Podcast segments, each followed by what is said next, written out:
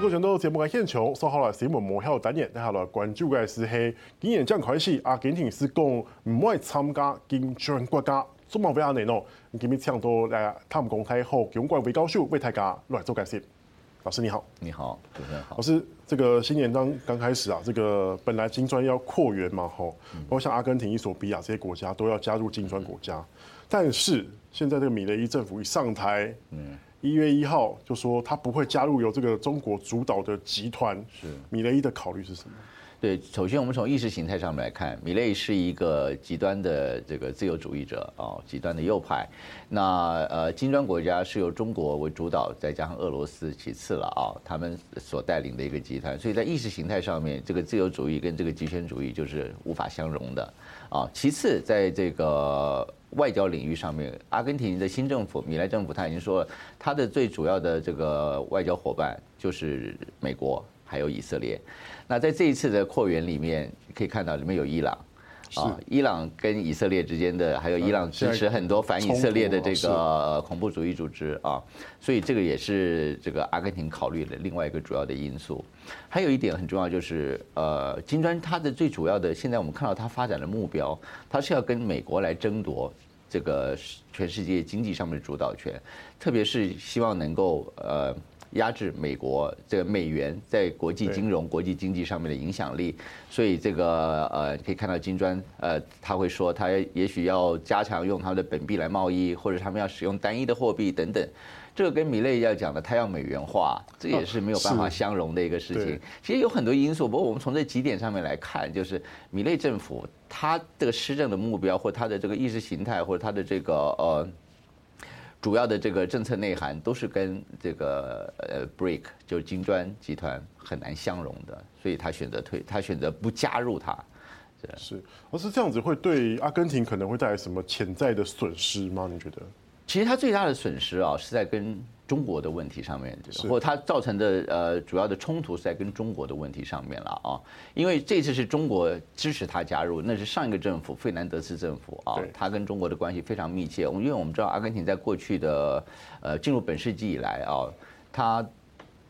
绝大部分时间都是由左派执政的，所以跟中国维持了很密切的关系啊，在经济啊，在政治上面。那这个呃，费南德希望能够加入金砖，他加入金砖的最主要目的是什么呢？他希望能够从新这个新开发银行里面能够借钱。对啊，因为它本身的这个呃这个财政问题财政的问题非常严重。那中国也支持它，因为中国希望让阿根廷能够成为中国在。呃，美洲一个很重要的一个桥头堡哦，所以这是支持它进入，这是他们最主要形成。那当然，现在你退出了啊，其实习近平有希望他要留下来了啊。可是他不愿意留下来，这当然是最影响到是他跟中国之间的关系。而且米勒对中国的态度，我们从他在竞选的时候就知道嘛，他非常不喜欢共产主义，非常不喜欢中国，至少至少他内心是这样子。所以中国现在呢，已经停了一个东西，就是六十五亿美金的一个货币互换。是这六十五亿美金货货币互换是今年十月的时候，费南德斯去参加这个“一带一路”呃国际高峰论坛的时候跟中国达成的。那对于缺乏美金、缺乏外汇的阿根廷来说，这六十五亿美金是很重要的。可是他现在中国就冻结了，要重新来谈判，要求他要来承认很多事情，例如说就是呃中国对台湾的主权等等这些东西。啊，所以我们现在能够看到最明显的就是中国跟阿根廷之间的关系。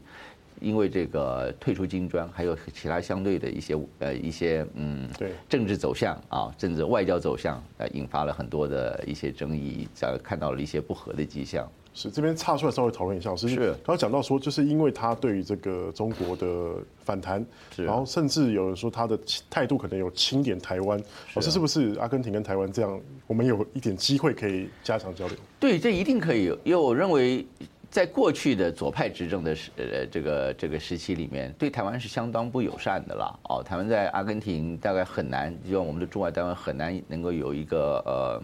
成绩可以做出来。可我觉得在米勒这个政府上面，应该机会是比较大的。至少我们提到在呃呃十二月十号左右，那时候就是呃米勒的就职典礼，中国派了人大的副委员长叫做呃也姓武的啊，他是呃副委员长来参加。那个时候在呃阿根廷的外长跟他的会谈里面，阿根廷外长就直接就提到了阿根廷希望能够呃加强跟台湾之间的贸易关系，他也这提到了台湾是主权国主权国家等等这样的一些话，引起了当场就引起了不满，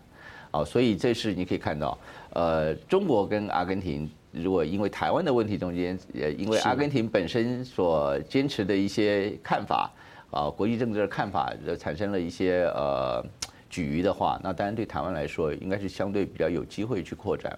是，可是我们来再来回来看一下这个阿根廷的问题，就是说，因为呃未来可能他在中国的援助又少了，然后一些贷款又少了，好变少，对他经济来讲冲击蛮大。但我们都知道说。阿根廷其实本来是这个南美洲的第三大经济体哦，是，对，那可是近年来啊，通膨一直飙升，现在已经将近一百五了，对，然后呃欠了 IMF 四百八十亿美金这么多的外债，为什么一个在好好的国家会沦落到这样的地步，以至于现在可能就是一个可能比较极端的右派的这个政府上台？对，我们要再加一句，就是阿根廷跟中国的关系到底会怎么发展，现在还不知道，因为它毕竟才上来一个月啊。现在一个一开始在一个比较低潮的一个情况，然后会之后怎么走是很值得去观察的。阿根廷的问题最简单的讲就是四个字，就是入不敷出，他永远花的都比他赚的要来的多啊。花在哪里？对他的这个补贴，我们还是要讲。再提呃，特别要提一下，就是过去的二十四年里面，进入本世纪二十四二十呃二十四年里面，中间只有四年是右派执政，其他都是左派执政。左派做了很多的补贴，但也许经济上面有需要，他做了很多，就像燃油的补贴、燃料的补贴，那就包括了电、天然气、汽油这些东西的补贴，花花了非常多的钱，而且补贴越来越高，因为随着国际，特别是在我们讲近最近好了，就在这个俄乌战争之后，国际能源价格开始飙涨，别等于你的补贴的。越来越多，对不对？而且补贴会造成一个结果，就是会造成浪费啊。那第二个就是它的社会福利，社会福利支出非常多。对于穷人，对对于最弱势的这些呃穷人的这些这些呃经济上面的补贴，可是有一个问题，就是他的穷人越来越多啊啊，他现在已经到了百分之四十的这个贫穷人口了，那表示你的支出是越来越高的。还有对于老人福利。哦，老人老人的这个退休金，还有这些失业救济等等这些方面，这也是他的一个很大的一个支出项目。还有一点就是，阿根廷是拉丁美洲公务员比例最高的，他的公务员占了他的劳动人口的百分之二十，有每每五个阿根廷人里面就。有一个是公务员，国家竞争力怎么会强啊？对，所以所以这些就是从二零，也许在二零零一年的时候，我们讲很多东西都从二零零一年开始，那个时候的经济危机，也许有必须有需要去做这个。可你到了某个时候的时候，你就应该开始来做一些削减。可是你知道，很多的社会福利一旦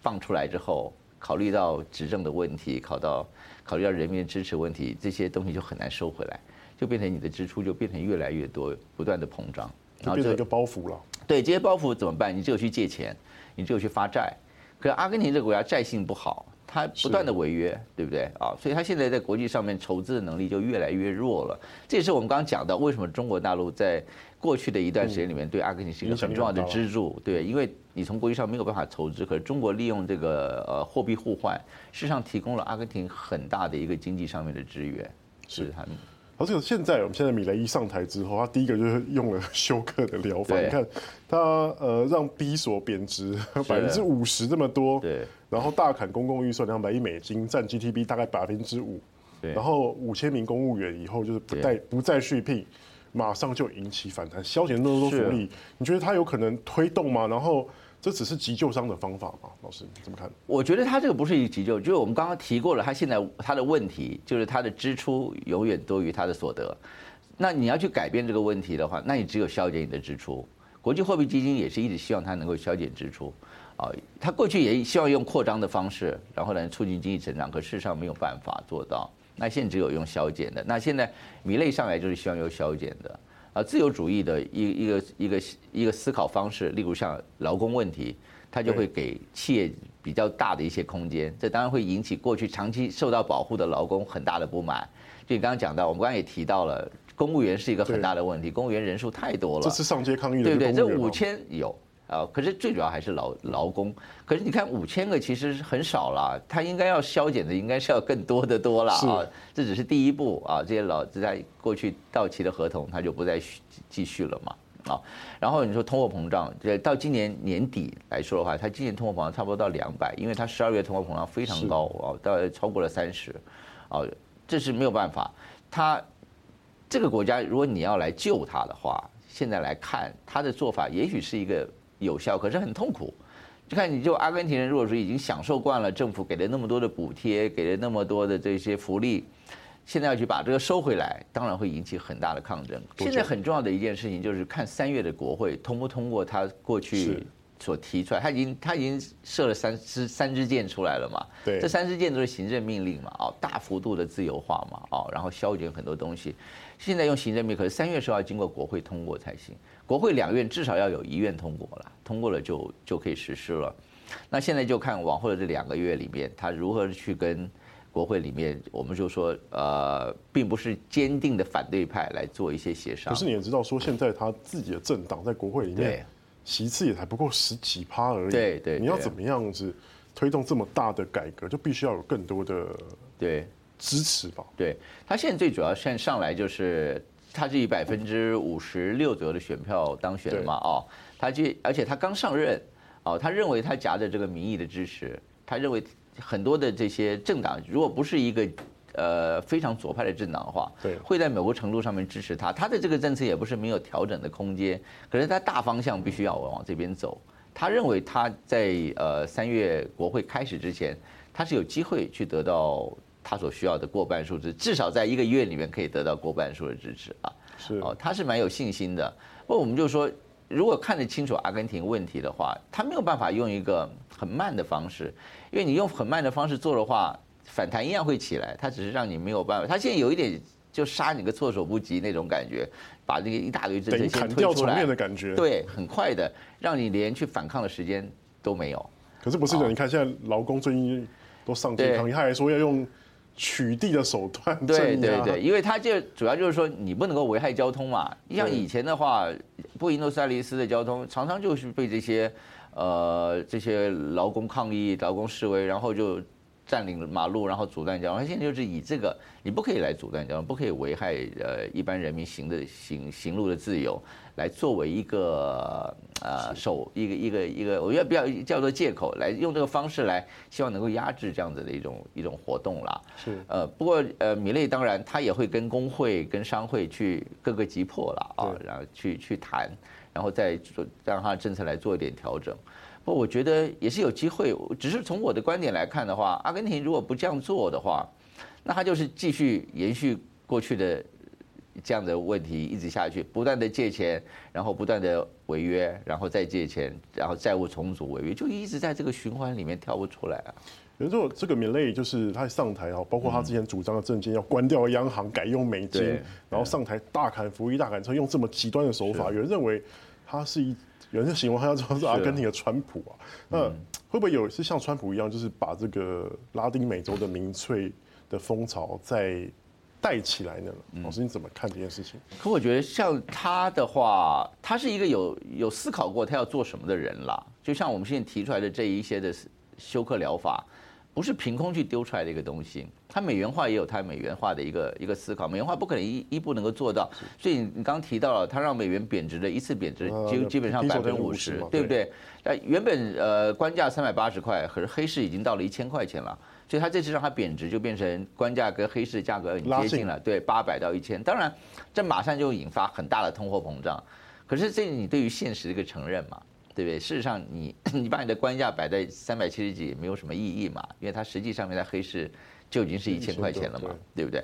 然后另外的话，你一定要去消减，要例如说他他想要达到美元化，能够达到美元化的话，那美元化，那你的预算赤字你要一定要去减少它。对不对？你现在要做的就是减少美元，减少它的外汇赤字，这个这个财政上面的赤字。我觉得它一步一步是在往它的美元化的方向在走。可是要美元化的话，有很多先决的一些事情必须要先去达成。